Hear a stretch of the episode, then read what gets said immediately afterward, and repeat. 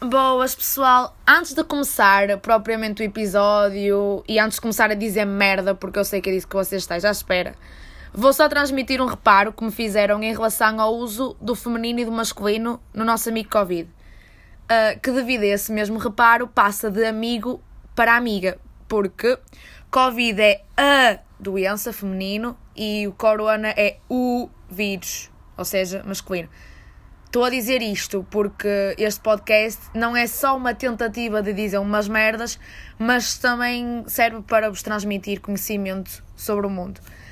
Esta informação que me deram, para além de com ela eu ter chegado à conclusão que devia investir o meu tempo a ver as aulas de português do primeiro ciclo da telescola para aprender a distinguir o feminino do masculino, também percebi finalmente o porquê do mundo estar assim.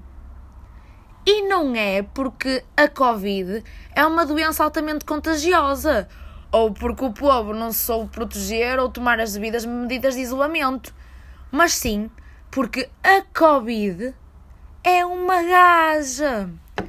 E nós gajas somos fodidas. Ainda por cima, ela foi subestimada e chamada de gripezinha e agora pronto, está aí no mundo a mostrar o empoderamento feminino. Acho muito bem, acho muito bem.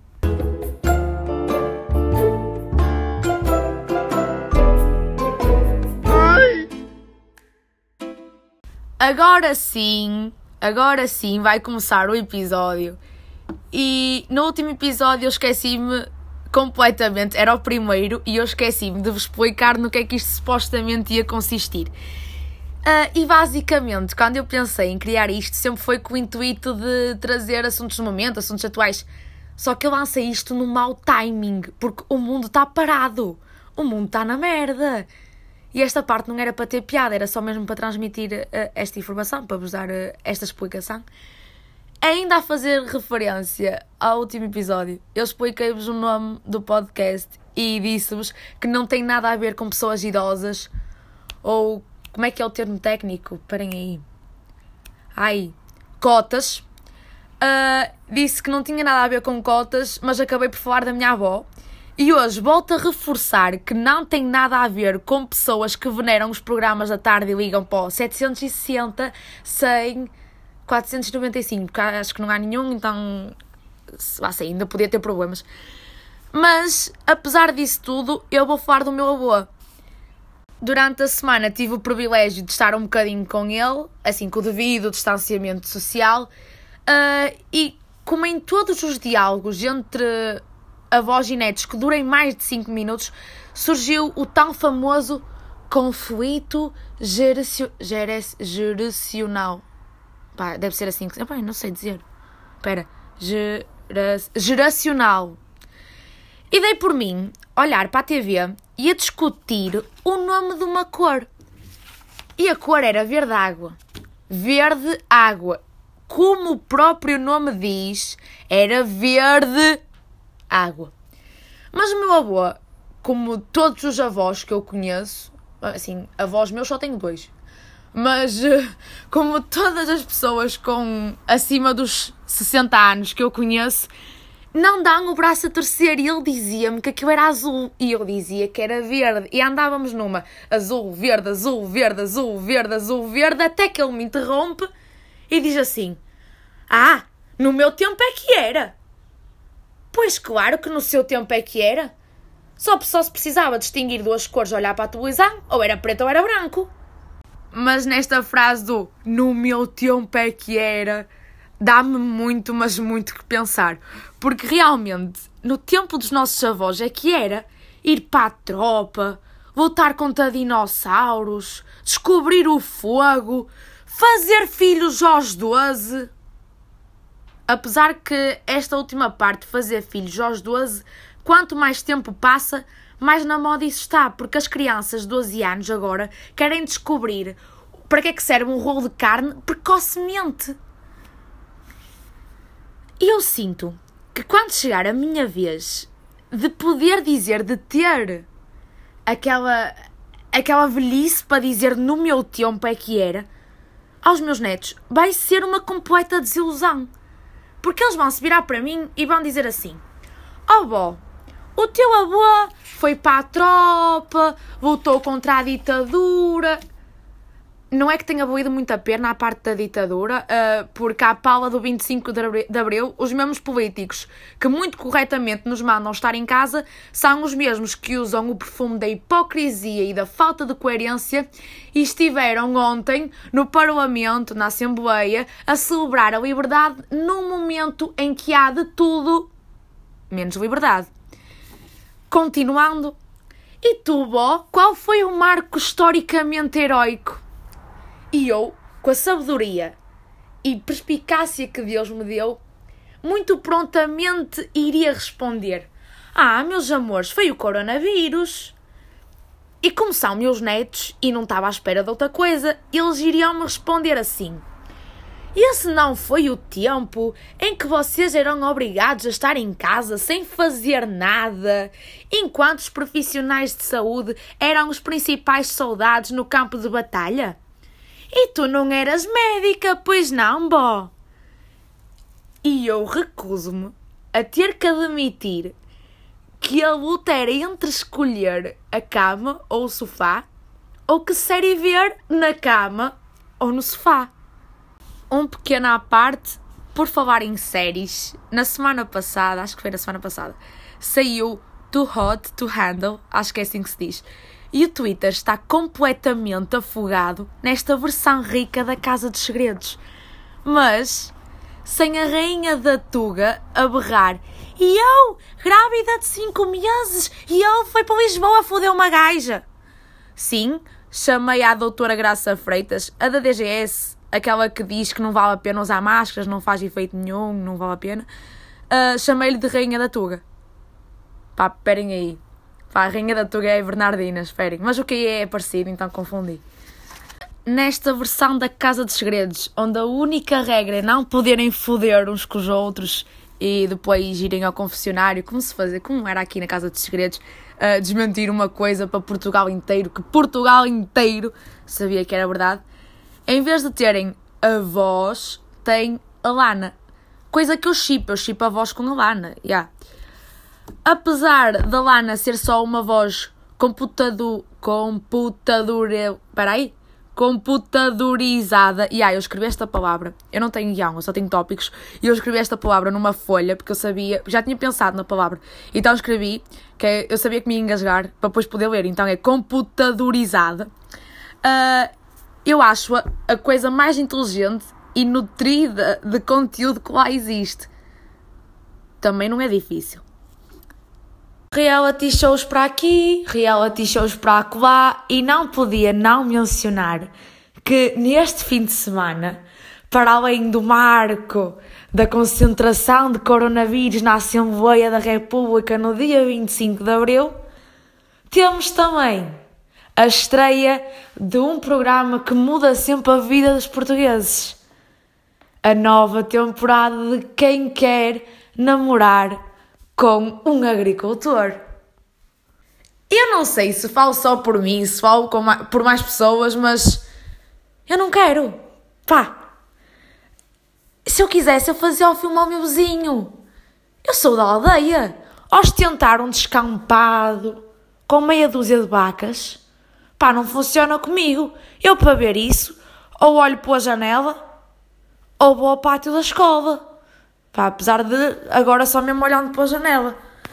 Mas a minha pergunta é: será que há mesmo gente que tenha como seu tipo de gajo, sua preferência de parceiro, um agricultor? Pá, sem desmerecer a profissão, longe disso, porque se nós temos comida em casa e se temos alimentos em casa, uh, é tudo graças aos agricultores, porque Sandra, acho que é das poucas indústrias que não encerrou, digamos.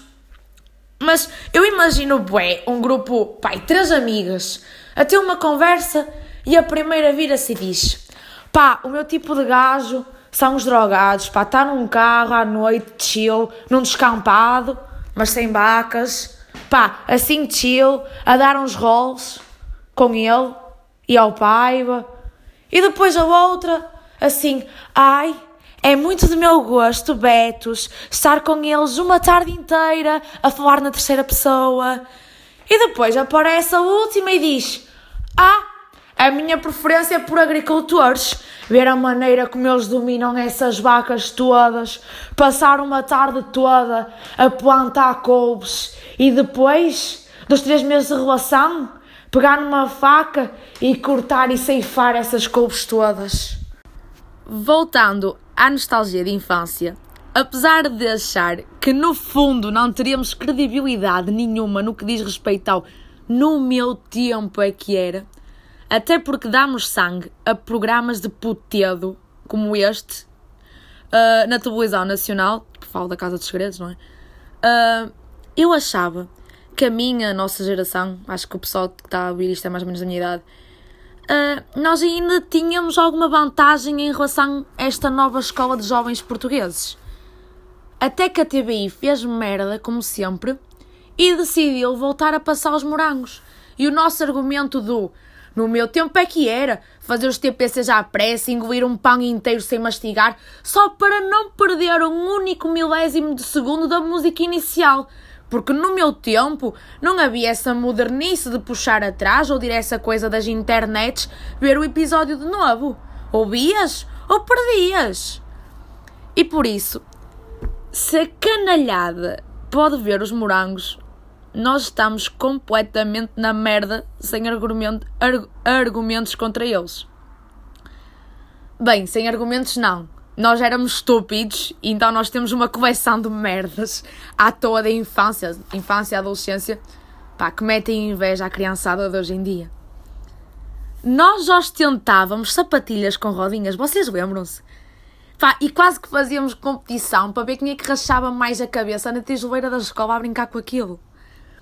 E quando nós gajas, não sei o que é que nos deu, ostentávamos tudo com bigodes. Eram colares de bigodes, anéis de bigodes, uh, óculos de bigodes, pá, era tudo, tudo, tudo de bigodes. E era nessa época dos bigodes que nós chamávamos confidentes, maridas, umas às outras.